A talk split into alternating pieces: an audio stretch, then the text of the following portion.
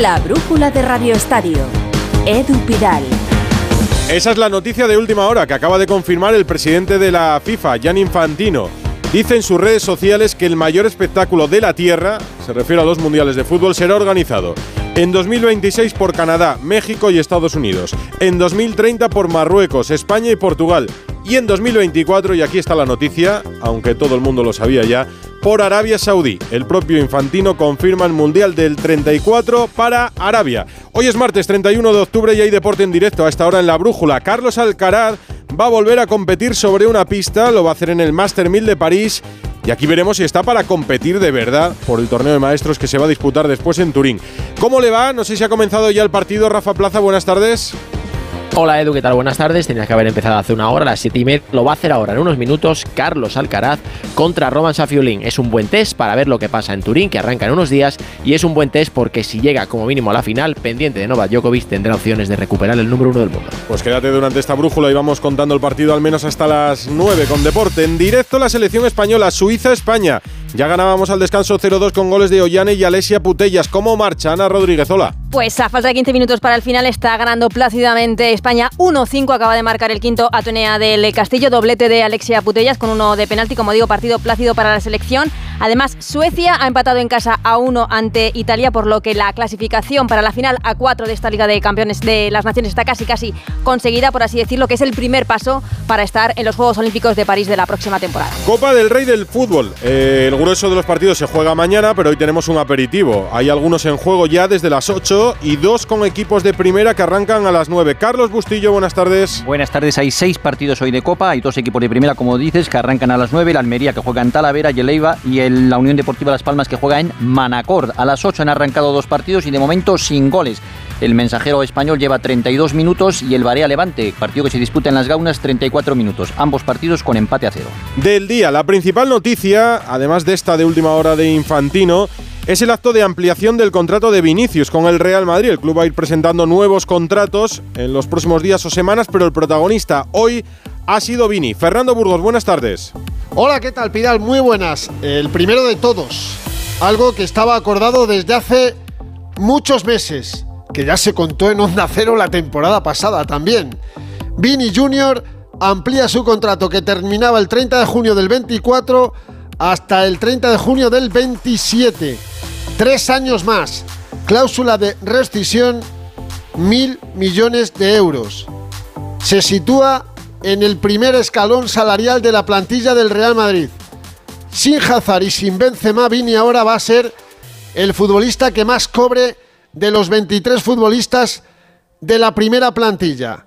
23 años y 4 meses, sexta temporada en el Real Madrid. Ojo a sus números, 235 partidos ya con 23 años y 4 meses, 63 goles y ha ganado 9 títulos. Algunos estos no lo ganan en, en 5 carreras. Una Champions League que la decidió él en el 2022 con el gol en San Denis.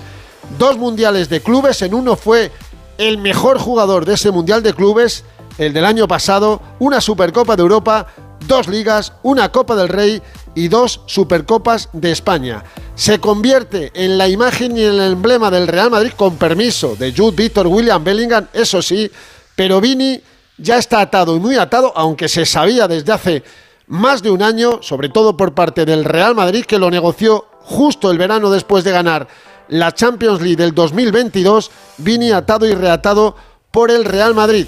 Espanta a los tiburones que le querían desde hace mucho tiempo, cuando no era Vini, ¿eh? cuando era Ficti. Cuando era Ficti también le quería el Paris Saint Germain, por ejemplo, y el Madrid siempre dijo absolutamente que no. Y lo que tú decías, va a haber más renovaciones. Por ejemplo, noticia que te cuenta Onda Cero. En dos días, el próximo jueves 2 de noviembre, el acto que hoy ha tenido lugar con Vini lo va a tener con Rodrigo Goes. El, bra- el brasileño terminaba en 2025, llegó un año después. Y va a firmar hasta el 30 de junio del 28. Pues lo amplía tres temporadas más, que no está nada mal. 22 añitos, va a cumplir 23 en el mes de enero. Futbolista también súper joven.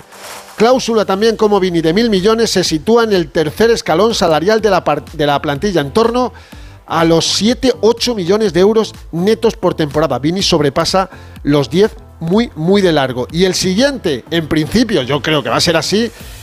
Eh, Eder Militao lesionado, pero también el Madrid, que termina contrato en 2025, le va a ampliar tres años más el contrato al central brasileño. Llegó como Rodrigo en 2019, cumple su quinta temporada, asentado en la titularidad en ese centro de la zaga, ahora lesionado, desgraciadamente, pero el siguiente actual del Rodrigo va a ser el de Militao. Y en el horizonte, vamos a ver si lo hacen oficial también, porque estamos en época de, de renovaciones, tanto Camavinga como Federico Valverde.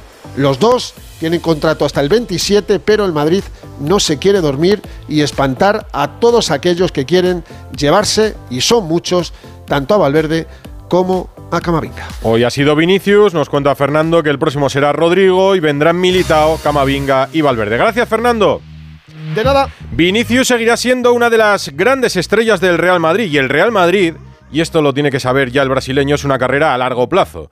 Porque llegar a estar en el firmamento blanco un tiempo lo pueden contar muchos. Lo realmente complicado, el objetivo de Vinicius y para lo que tiene que trabajar es para mantenerse ahí mucho tiempo. Aparece Bellingham como un cañón y ya ocupa todas las portadas. Se hablará de su competencia futura con Mbappé si es que llega el francés. Y si no, serán otros, porque en el Madrid te suelen fichar a los mejores para que la competencia sea continua. Para que no haya ni un año de relajación, porque el Madrid no espera a nadie. A nadie. De momento ya ha demostrado, Vinicius digo, que supo reponerse a los peores momentos, los de las suplencias, de cuando se le trató como un meme porque fallaba, porque no definía o porque se dudaba de él. De esos palos, seguramente hay mucho en las celebraciones de Vinicius y en sus gestos, que le ayudan a corregir compañeros y jefes como Ancelotti. Ha liderado una lucha sin complejos y sin esconderse contra el racismo.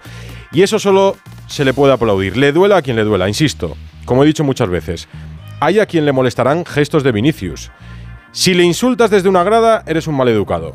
Si lo que sale de tu boca es un insulto racista, es que eres un racista. Y no hay más.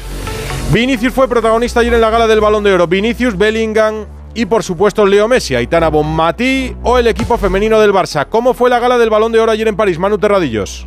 Hola, ¿qué tal Edu? Glamour, luces y también historia del fútbol que se hizo ayer en París. Leo Messi recibió ese octavo balón de oro, tal vez debatible, aunque un debate estéril porque es cuestión de gustos. Eh, tras ganar la Copa del Mundo, el argentino sigue así poniendo broches de oro a su gran carrera. No se acordó mucho del Paris Saint-Germain, donde jugó la pasada temporada, pero sí lo hizo de otro club al que no descarta volver de alguna manera. Voy a vivir en, en Barcelona, es el club que, que me vio crecer, que me dio todo, que yo di todo también por el club, que amo y por qué no algún día poder colaborar desde algún lado e intentar dar lo mejor para, para el club. Haaland, su gran rival, fue elegido mejor delantero y el Dibu Martínez mejor portero. Incuestionable fue el balón de oro femenino para la española Itana Bonmatí, campeona de Liga y de Europa con el Barcelona. La azulgrana toma el relevo de su compañera Alexia Putellas como ganadora del galardón. ¿Desde cuándo soñaba esto? Pues mm, no sé, eh, no sé si lo soñaba alguna vez en mi vida aún estoy soñando, yo creo. Es un orgullo poder ser referente de nuevas generaciones de niñas y también niños. El Barcelona fue elegido mejor club femenino y el Manchester City masculino. En el Real Madrid, Jude Bellingham se llevó el trofeo Copa al mejor jugador de 21 años, aunque fue por su temporada en el Dortmund, y Vinicius fue reconocido con el premio Sócrates por su labor solidaria. El Barça fue el gran protagonista de ayer en la gala, el gran protagonista porque a Messi siempre se le va a vincular al Barça y las relaciones pueden mejorar, que es lo que nos ha contado siempre en Onda Cero Alfredo Martínez, pero en ningún caso hubo ayer un encuentro entre Messi y John Laporta. Alfredo Martínez, muy buenas.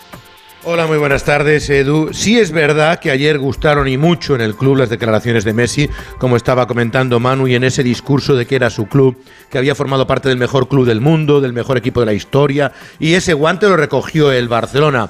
Pero nunca hubo un encuentro en el Teatro Le Chatelet, primero porque estaba todo muy guionizado, porque había muchos recovecos, muchos compromisos y porque además tampoco Messi buscó en la platea ni en ningún momento a Joan Laporta, de tal manera que en el día de hoy nuestro compañero Gerard Romero publicaba la información en el sentido de que se habrían reunido y habrían estado charlando muy amablemente y agradeciéndole la porta personalmente lo que dijo Messi. El propio jugador en su Instagram lo ha desmentido rotundamente. Mentís una vez más. Quiere dejar muy claro que de momento no ha tendido puentes con el Barcelona, a pesar de que, como te digo, sí es cierto que el Barça está estudiando inaugurar el nuevo Camp Nou eh, cuando ya se termina aproximadamente en el verano del 2025 con un partido homenaje a Leo Messi y que el propio Messi ambiciona regresar a Barcelona y trabajar para el club, o bien como embajador o como responsable de la cantera. Pero en todo caso, de momento, frialdad entre Laporta y Messi, cercanía y cariño de Messi con el barcelonismo. Me hablabas de Por los cierto que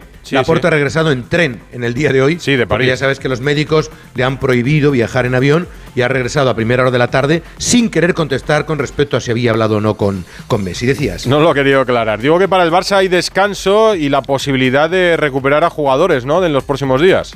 Sí, hay cierto morbo para la vuelta al trabajo de mañana. Será a las 6 de la tarde, dos días y medio de descanso, les dio Xavi Hernández. Es la primera sesión importante después de la derrota ante el Madrid. En la de recuperación del eh, domingo eh, no hubo muchos eh, comentarios y se espera el cara a cara de Gundogan con sus compañeros. Me consta que no han sentado mal las declaraciones del jugador alemán, a pesar de que no es uno de los capitanes en el vestuario y que también Xavi le pretende quitar hierro. En cualquier caso, mañana volverá a estar con los suyos y posiblemente podrán aclarar ese malentendido como el de ayer, que decían que Gundogan se retiró de la fotografía con el resto de los compañeros porque no quería estar ahí y lo cierto es que le llamaba a la organización porque no tenían una foto solo con él y necesitaban para todo lo que es la publicidad de la gala. En cualquier caso, mañana, como tú decías, se espera que trabajen Pedri y De Jong, que continúen Cundé, Lewandowski y Rafinha. El panorama, descartadísimo Sergio y Roberto para Anoeta. Muy poco probable, por no decir casi imposible, De Jong. Pedri podría viajar y ya Cundé se probaría, Lewandowski tendría más minutos y también el propio Rafinha. Así que poco a poco se va aclarando el panorama. Pedri tarde o temprano tiene que empezar ya a entrar. De Jong parece que está un poco más inseguro y no entraría de momento en esa Y convocatoria. un detalle, Alfredo, porque mañana es el Día de los Santos Inocentes, mañana se honra a nuestros difuntos. Sí. Y me decías que el nuevo Camp Nou va a reservar un sitio eh, para coger las cenizas de los barcelonistas que quieran eh, arrojarlas allí, ¿no? Sí, no, no, un columbario, un memorial Un columbario. con 26.600 columbarios, 180 metros cuadrados. También habrá otro espacio para el que quiera poner placas, unas 300 placas. Pero fíjate tú que la necesidad hace virtud. El Barcelona necesita dinero y comercializará columbarios entre 250 euros y 6.000 euros en función del término de la cesión. En un área comunitaria el precio será de 1.500 y las placas conmemorativas 300 euros. Así Espera. que el que quiera estar cerca... No, no, sí, sí, dime, dime, acaba. Que es que te voy a El que quiera estar cerca de los grandes ídolos Sí. podrá reposar al lado del No, santuario del Barcelona. claro, me río porque lo del santoral no es lo mío, Alfredo. Menos mal que está aquí Bustillo para corregirme. Efectivamente, el Día de los Santos Inocentes es el 28 de mañana diciembre. es los- lo- todos los santos. Mañana es el Día de todos los santos, efectivamente. ¿No, Bustillo? Exacto, exacto. Mañana Mañana es todos de los santos. santos, Pero bueno, el día de los pero, difuntos. Pero se lo he entendido, pero es, más es- pero muy bien con que el columbario es con el Día El de todos los santos para, sí, señor. para que hay, que hay que sacar dinero. En cuanto que esté el estadio, 180 metros reservados para recaudar dinero para todos aquellos que quieran descansar sus cenizas y sus almas en, al lado del Camp Nou. Al final salimos de todo, Alfredo. Mañana será otro día. luego. Gracias, un abrazo. Hablábamos de la gala del Balón de Oro con el Barça como protagonista, con Aitana Bonmatí, cuarto Balón de Oro para nuestro país, para España. Y lo que no vimos de la gala en París, la contracrónica de lo que sucedió ayer en la capital de Francia, la firma Paco Reyes. Aunque solo fuera por el traje, querido Edu, es más que merecido el balón de oro para Messi, porque los trajecitos de Haaland y de Mbappé tenían tela marinera. Se nota que no tienen asesores para la vestimenta y si los tienen, mejor sería cambiarlos. Mis respetos a la clase personificada en David Beckham, al que seguro que le pidieron la tarjeta Kylian y Erling para contratar peluquero y estilista. Así no van a fichar nunca por el Madrid, aunque el francés hizo un guiñito a las cámaras del chiringuito cuando le preguntaron por la próxima temporada. El culebrón tendrá una nueva temporada en prime time. Eso sí, entre los tres primeros se juntaron en el podium casi 400 millones de valor de mercado y eso que Messi ya cotiza a la baja y está en 35 millones. ¿Y qué me dicen de la chaqueta de primera comunión que llevaba Bellingham para recoger el trofeo Raymond Copa? El chico viene más completo que un Aston Martin con todos los extras, pero la chaqueta Jude, ¡hey Jude! Pero sigamos con el estilismo. Me gustó el estilo atrevido de Vinicius con una chaqueta tirando rojizo que hizo saltar de alegría a Joe Yolanda, Que diría Alsina.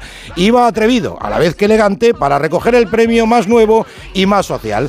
Podrá caer mal a algunos, pero que con 23 años piense se entregue a los niños más necesitados de las favelas, bien merece un respeto. Como respeto merece a Aitana Bonmatí, que hizo un buen discurso, pero que tampoco estuvo bien asesorada por el estilista. Igual era un submarino de Bilda. Nuestro españolito Rodri, que fue quinto y a todo el mundo se le quedó corto, en nada se pareció a Paco Martínez Soria. Fue un auténtico gentleman. Y poco gentleman, pero con su discurso estuvo el Dibu, elegido mejor portero que se llevó la pitada de la noche porque les restregó a los franceses sus paradas del Mundial. ¿A quién se le ocurre, Dibu? Yo le hubiera aplaudido si hubiera condenado a los franceses que tinan los productos españoles en la frontera. Y dicho todo esto, yo de estilismo sé poco, así que igual tienen ustedes otra visión.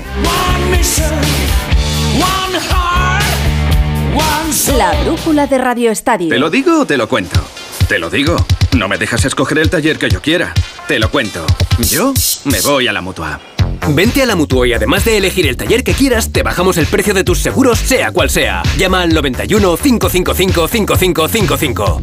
Te lo digo, te lo cuento. Vente a la Mutua. Condiciones en Mutua.es. Hace 37 años lo hizo su padre. Ahora se repite ese momento histórico. La princesa Leonor jura la Constitución. Toda la información y el análisis en un especial El Objetivo con Ana Pastor. Hoy a las 10 y media de la noche en La Sexta. El seguro de coche de línea directa te ofrece las coberturas más innovadoras y los servicios más completos y diferenciales. Y además, al mejor precio. ¿Qué más se puede pedir? Solo un seguro adelantado a su tiempo puede hacer esto. Cámbiate ahora y te bajamos el precio de tu seguro de coche sí o sí. Ven directo a lineadirecta.com o llama al 917-700-700. El valor de ser directo. Consulta condiciones. Más de 22.000 parroquias al servicio de toda la sociedad. Más de 4 millones de personas atendidas en centros asistenciales. Más de 40 millones de horas dedicadas por sacerdotes, voluntarios y seglares. Más de 10.000 misioneros. 12 de noviembre, Día de la Iglesia Diocesana. Orgullosos de nuestra fe. Por tantos. Ojo al patio. ¿Sabías que instalar placas solares puede ayudarte a ahorrar hasta un 70% en tu factura de la luz? Y eso nos gusta un 100%. Para más consejos, no te pierdas Ojo al Patio en las redes sociales de Naturgy. Un contenido para ayudarte a ahorrar, sea cual sea tu energética. Naturgy. Bienvenidos a los 8 días de oro del corte inglés. Solo hasta el 5 de noviembre tienes más de 600 marcas con hasta un 30% de descuento. Todas tus marcas favoritas de moda, lencería, zapatería, accesorios, deportes, belleza, hogar. Entra ya en los 8 días de oro del corte inglés, en tienda web y app. Oye, José, ¿sabes que me ha puesto una alarma? Pero tú no tenías un perro. Sí, pero llamé a Securitas Direct y me dijeron que la alarma es compatible con mascotas. Así que mientras la alarma está activa, él puede moverse libremente por la casa. Protege tu hogar frente a robos y ocupaciones con la alarma de Securitas Direct. Llama ahora al 900-272-272. Recuerda, 900-272-272. La brújula de Radio Estadio. Teníamos deporte en directo la selección española frente a Suiza. ¿Cómo marcha, Ana? Pues 1-6 ha llegado el sexto, también obra de Atenea del Castillo, que ha salido en la segunda parte, pero le ha dado tiempo a hacer ese doblete. Una segunda parte en la que se ha retirado la balón de oro Aitana Bonmatí, que ha jugado 77 minutos, como siempre, a un grandísimo nivel. 1-6 está ganando España-Suiza, minuto 90, queda solamente los minutos de descuento. Y ya han sido muchos, teniendo en cuenta que ayer estuvo hasta altas horas de la madrugada en París y tuvo que volar directamente a Suiza para jugar el partido. Luego me cuentas el final del partido de España de momento 1-6. La Copa del Rey Bustillo, partidos a las 8 y otro comenzaba a menos cuarto. ¿Cómo van? A punto de comenzar a menos cuarto, como decías, el cacereño Castellón todavía no ha empezado. Ha habido goles ya en el partido mensajero español, 0-2 al descanso, los dos goles de Salvi Sánchez en los últimos minutos, en el 36 y en el 38, y no se ha movido el marcador en el Barea Levante. En el descanso, Barea 0, Levante 0. ¿Y Alcaraz en juego ya o no ha comenzado el partido? Rafa Plaza, París. Están calentando, Edu, un minutillo le queda el calentamiento para que comience este partido entre Alcaraz y Safiulin. Se ha retrasado un poco más por el cambio de sesión en la central de París-Bercy. Sale la gente de la mañana, entró la de la noche, un minutillo y empieza este Alcaraz Safiulin. Lo intento antes de que termine el deporte a las 9 de la noche. Atlético de Madrid. Ayer contamos la reunión de Miguel Ángel Gil con la hermana y representante del Cholo, con Natalia Simeone, para tratar su renovación. Y ya se da por hecha. Entiendo, Jano Moriola. ¿Qué tal, Edu? Sí, se da por hecha. Un Atlético, además, que tranquilo, que dio un buen momento de juego de resultados, recuperando su poder defensivo. dirigido por un gran coque, con una dupla ofensiva espectacular con Griezmann y Morata, nueve goles cada uno, a la espera de conocer nuevas noticias sobre la renovación de Simeone, que está acordada y se va a producir. Veremos si finalmente por dos o tres años. Hoy el equipo goza de día de descanso, mañana volverá a los entrenamientos a partir de las 5 en la ciudad deportiva de cara al encuentro del próximo viernes en Las Palmas ante la Unión Deportiva, con Simeone elegido por la liga como el mejor entrenador del mes de octubre, que concluye hoy, y que ha sabido Edu suplir la ausencia de Carrasco, ya nadie se acuerda del belga, primero con Samuel Lino, ahora lesionado aunque volverá en breve, y luego con Riquelme, rindiendo a un alto nivel en la banda izquierda como vimos el pasado fin de semana. Gracias, Jano, un abrazo. Hasta luego. Y en una noche como esta del 31 de octubre, madre mía, cabeza mía, todos los santos mañana y no otra festividad. Eh, ¿Qué recordaríais de una noche de Halloween si lo relacionamos con el mundo del fútbol? La torre. Pues no lo sé. De una noche de Halloween. Una noche de Halloween. He vivido muchas noches de terror eh, con el fútbol, pero no ¿Qué lo se sé. te puede venir a ti a la cabeza, Bustillo? Una noche de Halloween, si lo quiero relacionar con el mundo del fútbol. Yo sí me acuerdo de la famosa fiesta del, del Betis. en Uh, la que, La que salió a que Benjamín por la Exacto, ventana. eh, Exacto, que con De Nilsson, que se tiró por la ventana porque que venía apare- Lopera.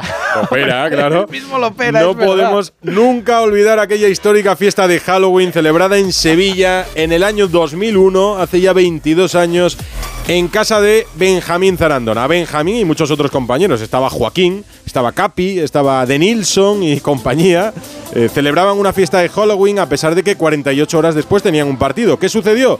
Que el presidente Lopera Manuel Ruiz de Lopera se entera de la fiesta. En Sevilla lo saben todo y Lopera más. Se entera de la fiesta Lopera, llama al entrenador, que era Juan de Ramos, y le dice, Mister, te vienes conmigo, súbete al coche. Y ambos, Lopera y Juan de Ramos, se presentan en casa de Benjamín.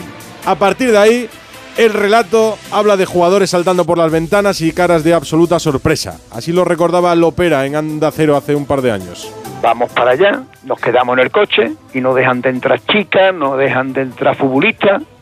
Digo, Dios mío, con el partido que tenemos, le digo a Juan de Ramos, dentro de 48 horas, ¿esto qué es? Sale Benjamín y nos dice, hombre, presidente, venir para acá. Digo, no, no, no, vamos para adentro, para tu casa. Entonces, claro, cuando vamos a entrar, pues la primera habitación, cuando abrimos la puerta, pues estaban las chicas allí haciendo ejercicio físico, sin ropa ninguna, y los jugadores empezaron a tirarse uno por el balcón, el otro por la ventana, y para que no el entrenador no viera nada ni nadie, y claro, aquello era horrible, vamos. Este es Manuel Ruiz de Lopera. Pero mira la versión y el recuerdo que tiene Joaquín Sánchez, recién retirado todavía en el Betis, anda que no ha durado la carrera de Joaquín, que en 2001 ya estaba en esa fiesta con Benjamín. Momento clave fue yo cor- viendo correr a Benjamín para arriba, una escalera de caracol que tenía. El negro corriendo que se le iba la vida. Digo, ¿se está cagando? ¿O algo va a pasar? Y cuando estaba todo el mundo allí bailando y tomando sus copitas, pues en el momento que entro por la puerta y me ven a entrar, pues empezaron uno a meterse debajo de la mesa, el otro yéndose detrás de la cortina, y conforme yo iba entrando, los que podían se iban por la puerta para adelante. Yo me acuerdo que yo estaba sentado en una silla, en el- como en una terracita, y me dijo, hombre, Joaquín, muy pronto está empezando tú, ¿no? Para nosotros es una buena historia con la que reírnos cada año. Pasan los años y nos seguimos Lo que no recordaba era historia. que era una fiesta de Halloween. Sí, sí, una o sea, noche de Halloween. que me a imaginé 48 disfrazados, horas de jugar un partido. Madre mía, terrible. Es noticia Medina Cantalejo, también hoy 31 de octubre, el presidente del CTA, porque han filtrado unos audios suyos en Libertad Digital. Gonzalo Palafox. Hola Edu, ¿qué tal? Buenas tardes. Pues está claro que no son días fáciles en el Comité Técnico de Árbitros junto al caso Negreira. Los errores deportivos y las acusaciones de insultos durante los partidos aparecen también las filtraciones de reuniones privadas para acabar en este caso con el máximo responsable del arbitraje en España, es decir, Medina Cantalejo. Los compañeros de Libertad Digital han sacado a la luz una videollamada que el presidente del CTA tuvo inicios de mayo con el resto de árbitros para aclarar esa polémica de las casas a través de la cual se quería relacionar a cuatro colegiados, Carlos Clos Gómez, Santiago Jaime Latre, Alejandro Hernández Hernández y José María Sánchez Martínez con el caso Negreira. En esta reunión, Medina habla del medio y del periodista que sacó la noticia y ojo a lo que dice sobre la posibilidad de agredirle.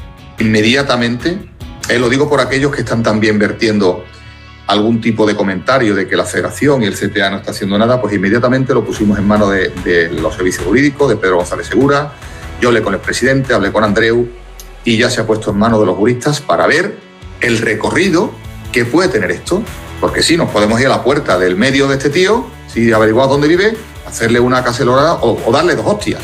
Pero es que no podemos obrar así. Tenemos que seguir un camino que es el legal. Pero Edu, como se escucha en el audio, explica que ese puede ser el primer impulso, pero que en ningún caso es el camino correcto. Según me cuentan fuentes muy cercanas a Medina, se trata de una filtración de Estrada Fernández para desacreditar al CTA de cara a las próximas elecciones de la Federación. No le queda nada a Medina Cantalejo, porque hay unos cuantos que lo quieren fuera del CTA. Aparco el deporte profesional para contar una historia más cercana, una historia que nos trae Ana Rodríguez.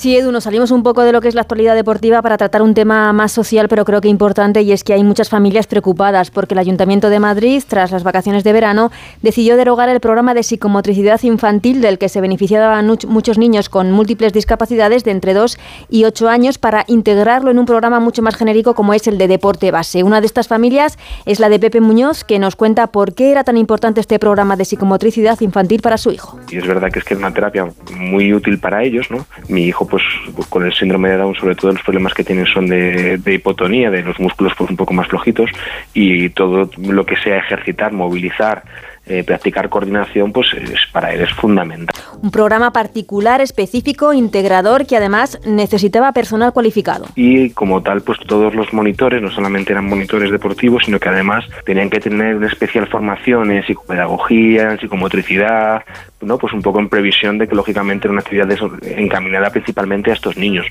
En cambio, el programa nuevo no tiene ninguna de estas características, ¿no? De hecho, son monitores deportivos que, oye, pues lo hacen fenomenal en el deporte, pero es posible que tengan ciertas carencias formativas en el manejo de estos niños, ¿no? Pero es que además de todo esto, en el programa de psicomotricidad suprimido no había cupos para niños con discapacidad porque era un programa precisamente para ellos. Ahora sí que existen estos cupos y alguna que otra sorpresa que nos cuenta Pepe. Y en cambio en el programa nuevo no admiten más de un 10% de niños con discapacidad y por supuesto no admiten ningún niño con patología. Y es más, los niños con discapacidad, y así está recogido, se les admiten tanto en cuanto sean eh, capaces de mantener el nivel de la clase, por así decirlo. ¿no? Es decir, que si el día de mañana mi hijo eh, no corre tan rápido como los demás niños o no es capaz de trepar o no es capaz de hacer lo que sea, sobre el papel el ayuntamiento podría expulsarle, por así decirlo, de este tipo de actividad. Y la verdad es que es algo que es un poco surrealista, ¿no? Las familias como la de Pepe Muñoz solo quieren que el ayuntamiento se dé cuenta del error que han cometido al integrar una actividad especial en algo tan genérico como es el deporte, porque al querer integrar, al final lo que han hecho es una discriminación muy clara hacia estos niños. Teníamos pendiente de confirmar el inicio de un partido en París, el de Carlos Alcaraz. Rafa Plaza, ¿empieza o no? Ha empezado 5 minutos Edu, de momento gana Safiuling 1-0, eso sí, 30-15 en el primer turno de saque de Alcaraz. Marcadores de los partidos en marcha en la Copa del Rey de Fútbol, Carlos Bustillo. De momento en el descanso, Mensajero 0, Español 2, también en el descanso, Barea 0, Levante 0, 14 minutos primera parte, Cacereño 0, Castellón 0. Y acabó el partido de la selección española, en Suiza, Ana Rodríguez. Con un gol más 1-7 le dio tiempo a Maite Oroz a hacer el séptimo de la selección en este partido, 4 de 4 para España en esta Liga de las Naciones. Sigue la torre con su brújula y volvemos a las once y media en Radio